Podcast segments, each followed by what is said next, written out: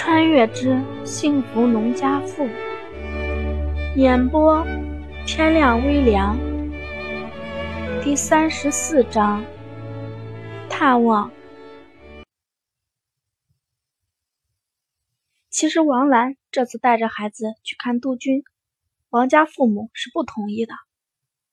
女儿想去，他们管不了，但是孩子还这么小，跑那么远的路，万一有个什么事儿，可怎么办？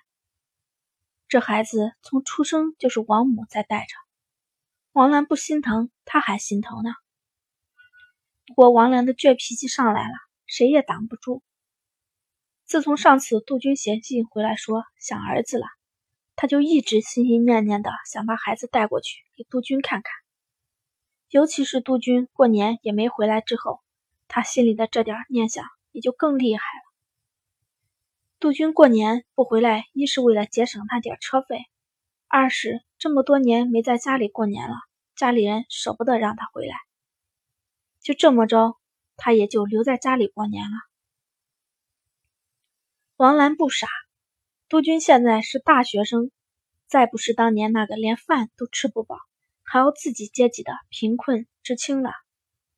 现在他留在老家，说句不好听的。万一杜鹃有个外心，他哭都没处哭去。正因为如此，他才信念坚定的一定要过去看看。别的不为，就为了宣示一下自己的主权，也告诉杜鹃身边的人，他是有妻有子的了。别人别想打他的主意。而且他跟杜鹃这么长时间的感情，也不是随便说的。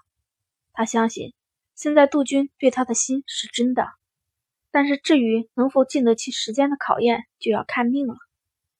而他王兰偏偏是不认命的，就算是杜鹃有外心，他也得把他的外心给斩断了。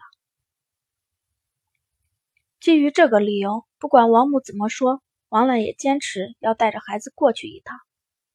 年底下攒了一点钱，也全都给花光了。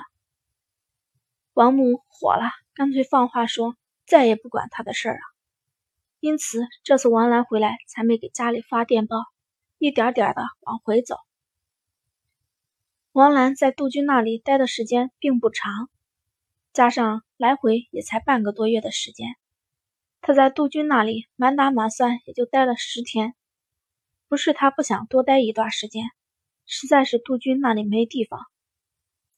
杜家就是普通工人家庭，一大家子人挤在一间小小的房子里。要王兰说，杜家那房子加起来也不如他家堂屋敞亮，在那样一间屋子里待着，他都有些喘不过气来。但是就是这样，杜鹃的亲人还一副高高在上的嘴脸，看得王兰心里既腻味又好笑。也不知道杜家人是凭什么做出这样一副嘴脸来的，明明对他拿来的东西一副觊觎的样子，但是接受时。还一副勉为其难的样子，是，他对杜鹃是十分迁就，甚至还有几分低三下四。不过那也仅仅是杜鹃一个人而已。真当他是泥捏的吗？如果他们真这么想，那就错了。他王兰历来就不是一个好欺负的。如果他真是软软性子，早在家里被嫂子们的唾沫星子淹死了。他一个出嫁的闺女，住在娘家不说。爹娘还得时不时的补贴，放在哪里当嫂子的也不能忍。跟农村妇女说话的难听程度比起来，杜家明里暗里的鄙视之意根本不被王兰放在眼里。他不欠杜家什么，相反，杜家还欠他的。杜鹃可是他王兰吃糠咽菜一手供起来的。别说他杜家只是个普普通通的工人家庭，就算他们家是大官，他也有底气。不过杜家实在是太挤了，杜鹃那里也住不了，住招待所倒是可以，但是那可都是钱。王兰手里攒的钱并不多，来这一趟就把好不容易攒下的钱花了个七七八八。杜鹃上学是不用钱，但是每个月就那么一点补贴，就算是吃饭他也得精打细算。因此，虽然舍不得，但是在杜家挤了几天以后。王兰便带着孩子回来了。杜君娘倒是想把孩子留下，但是王兰岂能舍得？临走之前，婆媳两个为了孩子的事情还有些争执争执。不过王兰的亲爹娘都拗不过她，只是第一次见面的婆婆就更拗不过了。就这么，王兰便回来了。王母见到闺女不声不响的回来，外孙子又瘦了那么多，真的是有些凄苦。别人家闺女都是小棉袄。就他们家这个是讨债的，但是就算是讨债的，又能怎么样？到底是身上掉下的肉。王兰上赶着说几句话，王母把之前再也不管他的狠话就放到一边去了，忍不住开始问杜鹃的情况怎么样。王母也怕呀，女婿出息了是好事儿，但是万一真的是个陈世美，他们家兰兰可怎么办？他对王兰带着孩子去看杜鹃这件事妥协，又何尝不是顾及到这一点？要是当初在附近找个人家嫁了，哪会有这么多操不完的心呀？就看老吴家的红儿现在过的日子，谁不说是掉进福窝里去了？听崔荣梅那意思，红儿怀了孕，胡家那一家子都围着她转，地里不让去，就让在家里养着。连胡老头都整天亲自下厨给儿媳妇做饭了。再想想他们家兰兰，她也是结婚不久就怀了孕，但是挺着个肚子，照样是该下地下地，该挣工分挣工分。家里有点什么好东西，全都紧着杜鹃吃。现在好不容易杜鹃熬出头了，夫妻两地分居不说，还得时刻担心杜鹃万一是个白眼狼怎么办？虽说以后兰兰是妥妥的城里人，但是之前受的这些苦，王母也替王兰不值。王家母女的想法暂且不表。第二天一大早，王荣花便带着崔荣梅往安平庄走去。安平庄离蟠桃村不远，骑车子也就是半个多小时的路程。婆媳俩来得早，他们到胡家的时候。胡家正在吃早饭呢。吴红儿的早饭照例是开了小灶，满满一碗的鸡蛋羹，里边放了点酱油，又滴了点香油调味儿，看着就让人十分有食欲。吴红儿的肚子现在已经有五个多月了，以前稍微有一点的孕吐反应也早就过去了，现在他十分能吃，一天得吃个四五顿。不过他现在的口味也变得很奇怪。本来吃见吃鸡蛋羹，他从来没放过醋，但是现在刚吃了几口，他就觉得味道不对，让胡国栋帮着在里面倒了小半碗醋，这才吃的香辣起来。正吃到一半，崔荣梅他们便过来了。哎呦，亲家来了！崔荣梅、李桂兰见崔荣梅和王荣花两个。便赶紧放下饭碗出来招呼：“吃饭了没有啊？要不再吃点儿？我们这也是刚吃。”胡红儿见他娘和大嫂来了，也连忙站起来迎接。算算都好长时间没见过他娘了，但是胡国栋生怕他有什么意外，就是不愿意让他出门。有时候他一提回娘家看看，他就说给他把崔荣梅接过来。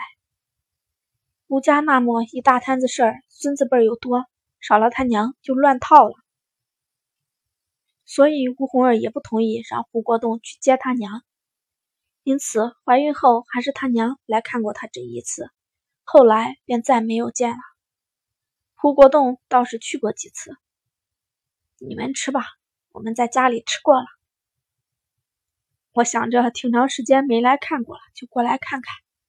崔荣梅把手里提的东西交给胡国栋放好，这才坐在了一边，暗地里打量了几眼他们的早饭。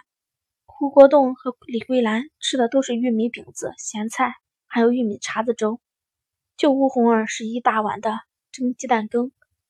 崔荣梅点点头，看来国栋这孩子说的不错，顾家还真没亏待红儿。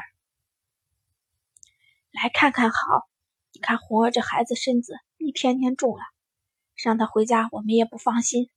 以后没事啊，亲家你就多来看看。红儿这是第一胎，估计他心里也是怕的。”李桂兰说道。“其实哪是他们不放心，是国栋那孩子不放心。平时红儿稍微走得远一点，他都得跟着。虽然他和老头子把红儿这胎看得重，整天好吃好喝的伺候着，但是他都生了六个了。”断然不会眷着儿媳妇，连娘家都不让他回的。偏偏国栋这孩子犯了拧劲儿，他只能解释一二了。看亲家你说的，你把这丫头照顾的好，我放心的还来不及呢。你看这孩子这脸圆的，一看就是亲家你们照顾的好。崔荣梅也笑着说道。俩人又互相夸了一会儿。崔荣梅才和武红儿一起去他们屋子里说悄悄话去了。胡老图一大早就走了，现在家里就胡国栋和李桂兰。李桂兰打发胡国栋去买点肉回来招待岳母，他自己也找了个出去摘点菜的由头，算是给了吴红儿和崔荣梅母女两个单独相处的时间。人家母女两个这么久没见了，怎么也得想说些心里话。进了吴红儿的屋子，崔荣梅一样样的把自己拿过来的东西给吴红儿看，有孩有小孩子的包被、棉袄、棉裤、小糊涂鞋、小罩衣，零零碎碎的一大堆。崔荣梅还把王荣花做的那两身棉袄指给吴红儿看，真是谢谢嫂子了，还让你破费了。这棉花、这布可都是钱。而且现在送来的，可和生了之后送来的不一样。到时候王荣花还得再送一份过来。乔妹妹说的，不就是两块棉袄吗？哪用得着说谢呀？王荣花笑着说道。看样子你婆婆待你挺好的，怎么样？最近还好吧？本来还以为满了三个月你一定得回家看看呢，没想到就国栋自己回去了。是不是那时候身子有什么不舒服？崔荣梅问道。第三十四章播讲完毕，谢谢大家收听。